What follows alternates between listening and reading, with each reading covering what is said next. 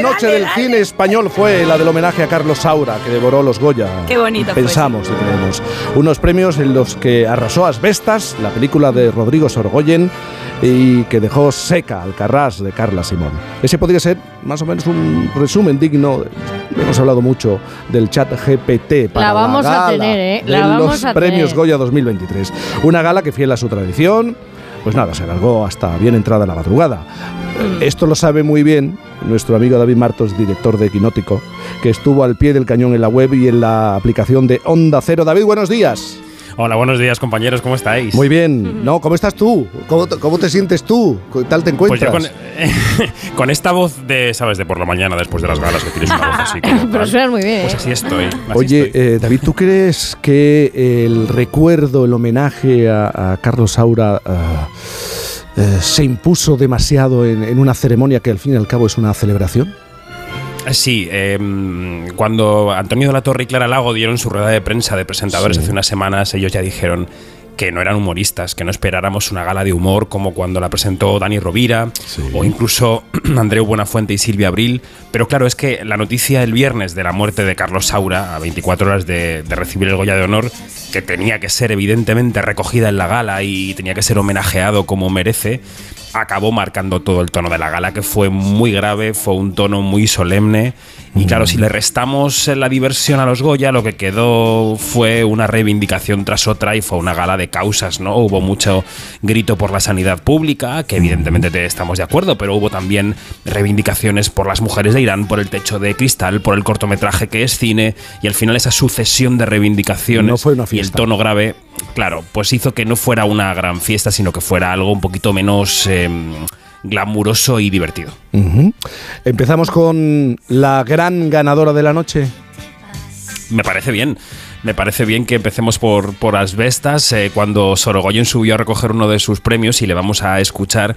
Em, la verdad es que se acordó de su equipo y eso marca mucho el tono de la noche también, porque Asbestas se llevó nueve galardones. Lo escuchamos. Bueno, pensaba que ser un buen director supongo que es aparte de fijarse en Carlos Saura todo el rato, eh, ser un buen director creo que es eh, rodearse del mejor equipo posible y yo lo he hecho, ese es el único mérito que tengo. Bueno, el recuerdas ahora que estaba en todos los cineastas también, ¿no? Eh, nos hemos dejado por el camino escuchar a, la viuda de Saura, a Eulalia Ramón, que, mm, que, claro, lo que hizo fue leer una carta del maestro, una carta del director. Exacto, que había preparado días antes y que le dictó. Vamos a escucharla porque fue muy emocionante. Venga a mis actrices y mis actores favoritos, algunos de los cuales ya no están. Estaré feliz si el cine que he hecho ha sumado algo de inspiración a la brillante generación de directoras y directores de hoy. Me veo a mí mismo reflejado como una estrella errante en la inmensidad del cosmos. Siempre dije que la imaginación es más rápida que la velocidad de la luz.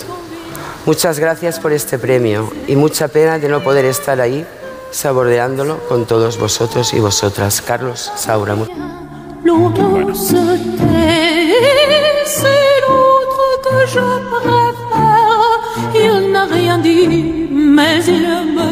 La intervención de la viuda con esas palabras escritas y preparadas por Carlos Saura no pudo, no pudo ser. Eh, pero me estabas hablando de, de asbestas y también tenemos que hacer referencia a la gran perdedora de la noche. Claro, claro, porque eh, este año el cine español se ha llevado un oso de oro después de 39, de 39 años. Hacía todo ese tiempo que no ganábamos el Gran Premio de Berlín. Y esa película, además de Carla Simón, que ya es una consagrada, que ha hecho eh, una cinta muy redonda con actores no profesionales, que ha gustado muchísimo a la crítica, que ha tenido mucho público para la película, que es una película en catalán, eh, una película independiente, pues se fue anoche sin ningún galardón. y eso nos sorprendió mucho a todos, porque por lo menos Cinco Lobitos tuvo tres premios que, que bueno, que compensaron un poco sus logros, pero que Asbestas tuviera nueve y Alcarrás ninguno en este año, en este año además de muchísimas directoras, el año de las mujeres en el cine español, que se lo acabe llevando un hombre, aunque la película sea fantástica, pues la verdad es que Jaime choca un poco. ¿no? Y de los otros premiados, me estoy acordando de Modelo 77 de Alberto Rodríguez, ¿no? que tampoco salió mal parada. No, se llevó varias estatuillas técnicas, me parece que fueron eh, cinco. Es verdad que cuando salieron las nominaciones, eh, lo que dijimos eh, los que nos dedicamos a esto fue que Asbestas y Modelo 77 eran las que más opciones tenían en las nominaciones porque son las pelis más industriales. Al final en las películas trabaja muchísima gente. Son equipos muy grandes, sonidistas, gente del departamento de arte, en producción, y eso ah, lo que provoca son muchas nominaciones porque se llevan muchos votos del sector y luego las técnicas es más fácil que caigan de lado de esas películas más grandes, ¿no? Y Modelo es una gran película de nuestro cine, además es irreprochable en la forma, o sea que tiene todo el sentido. Eh, chicos, yo eh, hola, que, que, que, yo, estuve ayer en los Goya y tengo que decir un, par de un par de detalles. claro, los contrastes, ¿no? claro, claro. ocurre, ocurre una cosa y es que es verdad que como se vive dentro, hay algo que ocurre a la hora de retransmitir la pantalla, ¿no? Como cuando, como igual que en los monólogos, que son para ver en directo. Hay un punto en el que, independientemente del tono, no se retransmite, no, no capta, hay una pasión que no se transmite, porque de verdad que dentro y tanto, tanto en, el, en, el, en el recinto como en las salas de, visualización después de los entregadores y tal, había, había otra energía y otra alegría. Aunque también es verdad que em, el, el momento homenaje a Carlos, a Saura, es que creo que como fue tan sumamente reciente, nadie se quería quedar sin poder, sin poder decirlo. Entonces al final sumas todos y un poco es lo que tú decías. Y que es verdad que, que dices, jova, todo parece alargado. Pero es que, claro, había pasado hacía 12 horas, ¿no? Había que procesar todavía mucho. Y, y, de verdad que yo lanzo un capote porque a pesar del espacio tan enorme que es el Fibes, se consiguió un, un, un escenario, una realización muy muy acogedora para lo que, para lo que es el, el, espacio y vaya por delante la sinceridad de Antonio y Clara de, coño, nosotros somos actores, tenemos otro tono y en ese caso es que Claro, no, ojalá decidiéramos nosotros qué tono se puede, se puede tener. Sí, pero, ocurre, ocurre una cosa, Sara. Lo que ocurre es que, como escribía yo anoche en Quinótico, es que la, gala de los Goya, quizá este año ah, podamos disculparla por la muerte de Carlos Saura, eh, que lo invadió todo. Pero eh, no puede olvidar la gala que es un instrumento para vender entradas. Efectivamente. Tiene que decirle a la gente que, tiene que ver las películas, tiene que enseñárselas, tiene que enamorar a la gente de las películas. Y eso anoche no ocurrió, por lo que sea. Claro, claro, pero yo creo que no ocurre porque seguimos viendo la gala de los Goya con un punto demasiado solemne guion protocolario. Hay un punto que nos da miedo de romper ese, esa solemnidad. Ojo, porque eh, como que, creo que hay un inconsciente colectivo que cree que se perderá el respeto. ¿Y qué va? Mira los mm. Oscar. Hay un concepto de show que no pierde el respeto a la industria, bueno, pero, lo eh, tienen. Pero Sara, en otros momentos, otros años, con otros presentadores, sí se ha manejado, se ha utilizado el humor y, incluso el espectáculo. Eh, yo creo que al final lo que dice Martos tiene toda la razón. Eh, está muy bien dirigirte al público que asiste, a los académicos, a los, a los invitados, pero fundamentalmente es una oportunidad única en prime time para dirigirte a los millones de ciudadanos de este país que esperan ver, no te digo un espectáculo, pero sí algo atractivo y que les invite a ir al cine. ¿eh? pero me, perdonas, Sara, un momento, porque eh, teníamos un compromiso. Bueno, ella tenía un compromiso con nosotros. Una promesa. una promesa, es verdad. Y va a cumplir con esa promesa. Vamos a explicar. ¿Qué ocurrió hace cuánto cuánto hace de esto? No mucho, no mucho, Tres meses, dos meses. Bueno, hace dos meses hablábamos de Cerdita con Laura Galán. ¿De acuerdo? Ella estaba nominada a Mejor Actriz Revelación en estos Goya. Eh, y hablábamos porque nos gustaba la película, nos gustaba su interpretación. E incluso dijimos aquí, es que vas a conseguir ese Goya. Mm. Y ella nos respondió, vale, pues si lo consigo, hablo con vosotros al día siguiente, a la mañana siguiente. Y oye, Valiente. Laura Galán, buenos días. Buenos días, estoy muerta, destruida. Estás muerta, destruida, ¿cómo no lo vas a estar? ¿Eh?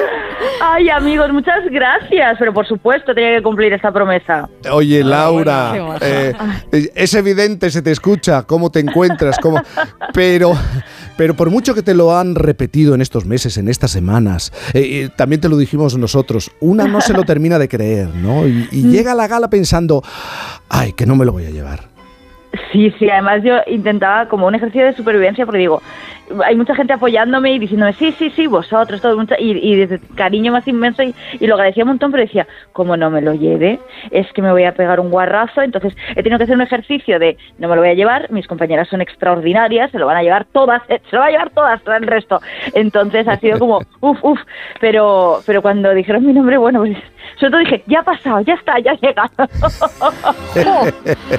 sí, sí, sí.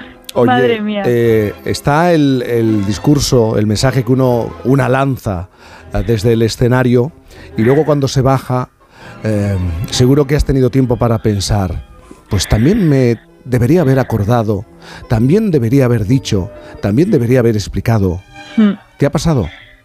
sí hay algunas cosas que después me he acordado de, por ejemplo, mi escuela de teatro o haber hablado más de, de, los cuerpos no normativos.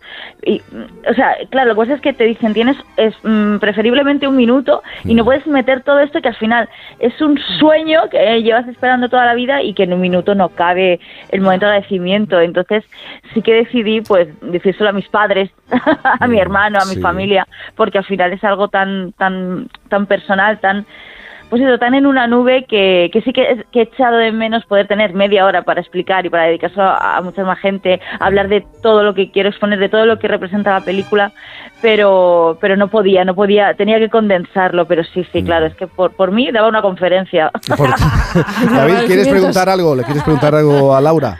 Bueno, ayer pudimos saludarla ya en directo en la emisión de Quinótico. Yo Sí. creo que la pregunta que le hice ayer vale también para la antena de Onda Cero perfectamente, que Sí. es si ahora que mencionaba a los personajes con cuerpos no, no normativos, si ella cree que este Goya le va a abrir la puerta a proyectos en los que hasta ahora le habían dicho siempre que no. Pues eh, no lo sé, ya te contaré. ¿Puedo, puedo comprometerme otra vez para dentro de un tiempo?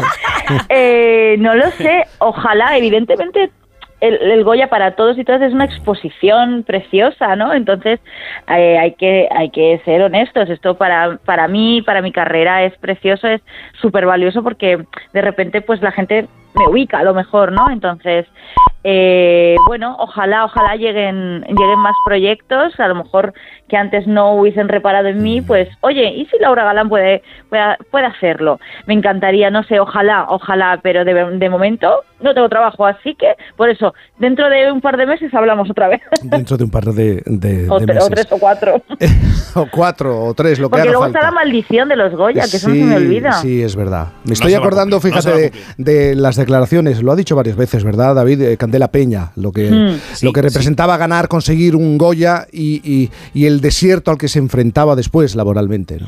Claro, sí, sí, se habla así como de medio broma de la, de la maldición, pero es verdad, no, no, no sé por qué pasa o porque también ayer me explicaban, dice, bueno, al final un año y medio, porque si alguien te ve ahora y le gusta tu trabajo, pero se tiene que poner a escribir una película, tenemos que encontrar financiación, al final a lo mejor se va un año y medio. Entonces, bueno, es un proceso difícil y al final, pues como Candela reivindica muchas veces, lo que queremos es trabajar. Entonces, Claro. eso es precioso, lo voy a celebrar y seguramente aunque esté destruida seguiré celebrando, pero pero bueno, luego a partir del lunes a seguir a seguir picando la mina, a, a- a seguir intentando sobrevivir. Laura, suenas igual que hace dos meses. El mismo tono, la actitud, la misma manera de contar las cosas y eso nos alegra muchísimo. De verdad, gracias. nos alegramos también por este reconocimiento, por este premio a Mejor Actriz Revelación. Un beso enorme y a seguir celebrándolo. Gracias Te amigos, celebramos. muchísimas gracias por la confianza, gracias y buena mañana de domingo. Venga. Bueno, David, ¿qué más podemos contar?